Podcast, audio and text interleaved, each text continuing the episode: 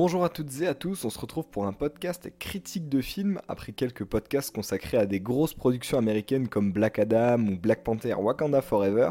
On va voir ensemble qu'il existe d'autres genres de films et aujourd'hui sera consacré au cinéma français avec l'un des films français les plus ambitieux de l'année, le quatrième de l'acteur-réalisateur Nicolas Bedos et après notamment l'excellent La Belle Époque, on le retrouve pour Mascarade. J'ai pensé à vous un jour ce soir. À moi? Mais on se connaît pas C'est peut-être pour ça. Mascarade, sans doute le film français avec le plus beau casting de l'année. On y retrouve quatre grandes figures du cinéma français, avec Pierre Ninet, vu récemment euh, dans plusieurs comédies comme les séries euh, sur Canal, La Flamme et Le Flambeau, ou encore le dernier OSS 117, Isabelle Adjani et François Cluzet, qui sont deux grands monuments du cinéma français, et Marine Vacht, plutôt nouvelle et pour son deuxième rôle après. Euh, son film euh, Jeune et Jolie en 2013 où elle avait fait justement sa première apparition, apparition très remarquée. Et comme je vous le disais en introduction, ils sont tous les quatre sous la direction de Nicolas Bedos, qui était anciennement acteur et qui est plutôt euh, réalisateur maintenant, à qui l'on doit notamment euh, les films Monsieur et Madame Adelman, OSS 117, Alerte Rouge en Afrique Noire et La Belle Époque. Des films globalement bons, même si le troisième OSS a reçu un accueil plus mitigé de certains puristes fans du cinéma de Michel Hazanavicius avait déjà fait les deux premiers OSS 117. Et revient en tout cas avec ce film dans lequel il raconte l'histoire d'Adrien et Margot, deux jeunes prêts à tout pour gagner de l'argent et mener une vie riche dans des endroits magnifiques. Et pour ça, rien de mieux pour eux que de séduire des personnes plus âgées afin de se faire entretenir, si je peux dire, mais en tension, car pour ce couple, rien de pire que la jalousie de voir l'autre tomber dans le piège de l'amour et de l'ivresse de l'argent. Un scénario complexe qui est dur à résumer, mais qui se veut révélateur de certains mots de la société et qui essaye vraiment de dénoncer plusieurs parties sans forcément être euh, accusateur. Mais maintenant, pour voir si cette histoire ambitieuse et rare, surtout très rare dans le paysage du cinéma français, vaut le coup, on passe à ma critique. On se voit tous les soirs, on s'appelle tous les jours, on dirait presque un couple. Moi je suis heureux. Pas tant mieux, il t'en faut peur. Bon allez, il est tard, faut que tu passes. Et pourquoi? Elle va finir par te larguer si tu découches tous les soirs. On va commencer comme d'habitude par les points forts du film. Alors en premier, je dirais que c'est un film ambitieux, ce qui est plutôt rare en France, avec un casting 5 étoiles, des décors magnifiques, un mélange d'émotions et un scénario poussé. Et pour parler du scénario justement, il prend beaucoup de risques. On pourrait s'attendre à une comédie, mais non, à un drame non plus, à un thriller toujours pas. En fait, c'est un mélange de tout ça. Et les acteurs manient très bien le mélange des genres en passant par tous les états et en nous faisant passer avec eux par tous les états. Parce que le vrai but du film, ou en tout cas celui que qu'on ressent, que j'ai ressenti, parce qu'il y a plusieurs interprétations quand même au film, avec du recul, c'est de nous montrer que les femmes sont dangereuses.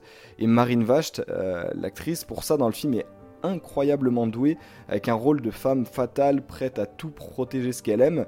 Ici, euh, vous verrez dans le film ce que c'est. Et quand on regarde ce film, on se dit qu'il n'existe rien de plus beau que l'amour, et on se dit aussi que c'est trop dévastateur, c'est trop dangereux, euh, et ça passe aussi par un degré euh, d'empathie différent ressenti pour les personnages. On peut à la fois les aimer ou les détester, on peut avoir pitié d'eux, et en fait, on a surtout pitié ou on les déteste pour le fait qu'ils représentent la vraie nature humaine et l'ambivalence elle est là, euh, tout comme l'intérêt du film, c'est dénoncer sans accuser, j'en parlais tout à l'heure, nous montrer les pires défauts de l'homme et à quoi on peut en être réduit pour vivre ses rêves euh, en la personne en les personnages de, Adrien et Margot, mais aussi euh, ceux joués par François Cluzet et Isabelle Adjani qui, représentent l'autre partie du tableau, on va dire.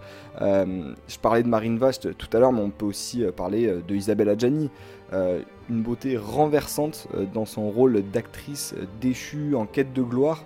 Euh, mais aussi Pierre Ninet en amoureux manipulateur, ou encore François Cluzet en agent immobilier pathétique euh, dans le sens vraiment euh, premier du terme. Un casting qui fait honneur à sa réputation. c'est pas un casting qui est là juste pour faire joli comme on a pu le voir dans certains films récemment. Amsterdam par exemple, et qui tourne en plus ce beau casting dans un décor de la French Riviera splendide, plutôt du côté de Nice, et le film, dans l'ambition, m'a beaucoup fait penser à un autre film de Nicolas Bedos, euh, c'est La Belle Époque, euh, que je vous recommande, et ça pourra peut-être vous donner un indice de la mentalité du réalisateur. Et même ses autres films, Monsieur et Madame Adelman euh, ou 1617, ça montre vraiment, c'est un peu l'apogée de, tout son art, on va dire, et de tous les styles dont il a pu dont il a pu s'inspirer des personnes dont il s'inspire, parce qu'il s'inspire beaucoup des, personnes, des personnes qu'il a autour de lui, Nicolas Bedos, pour faire ses films. Et pour un film justement aussi complexe et risqué, on peut citer évidemment quelques défauts. Certains trouveront l'histoire un peu tirée par les cheveux, plus proche de la fiction que de la réalité. certains choix des personnages sont perçus comme illogiques ou imbéciles si on pense pas trop à leur place et que on n'est pas trop pris dans l'histoire. Et je pense qu'un deuxième visionnage en connaissant la fin, euh, la fin, non, au final, je dis en connaissant la fin, mais en fait la fin euh, nous laisse un peu en, haleine et on ne sait pas trop ce qui a pu vraiment se passer.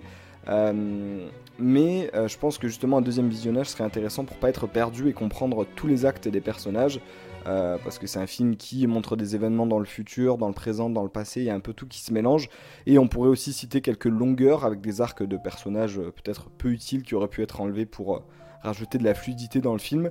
Mais moi au contraire j'aime quand les personnages sont développés, et là c'est le cas surtout dans une histoire aussi complexe. C'était vraiment important et je pense que sans ça le film aurait perdu de sa saveur.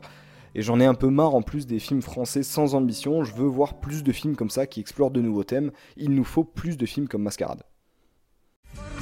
Tout ce qu'il vient de subir était la conséquence d'une incroyable mascarade.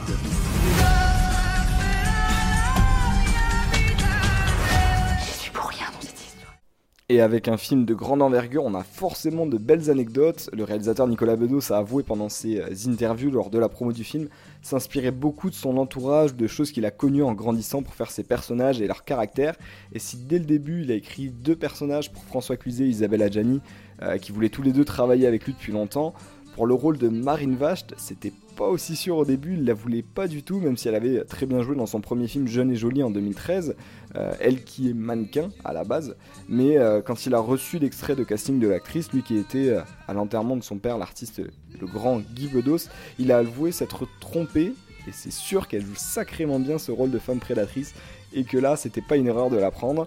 Et cette histoire dans le film, à l'origine, il voulait en faire un livre mais comme il a vu qu'il pouvait pas aller au bout, qu'il n'arrivait pas assez à le développer, que ça prenait trop de temps peut-être dans, sa tête à se mettre en place, bah, il s'est servi des bases du livre Mascarade pour commencer le film. Donc voilà, sacrée anecdote de savoir que on aurait pu passer à côté de, ce beau monument pour avoir peut-être un, livre moins bien ou raté, lui qui euh, ne se vante pas de ses mérites justement euh, euh, en tant qu'écrivain. Et pour moi, bah, ce sera tout pour ma critique du très bon film Mascarade, euh, qui fait garder espoir pour le cinéma français, parce qu'on en a marre des suites sans fin et des mêmes sagas humoristiques. À force, on veut un peu de changement dans le paysage cinématographique français, alors foncez le voir si vous voulez du changement. Et d'ici là, à bientôt et portez-vous bien.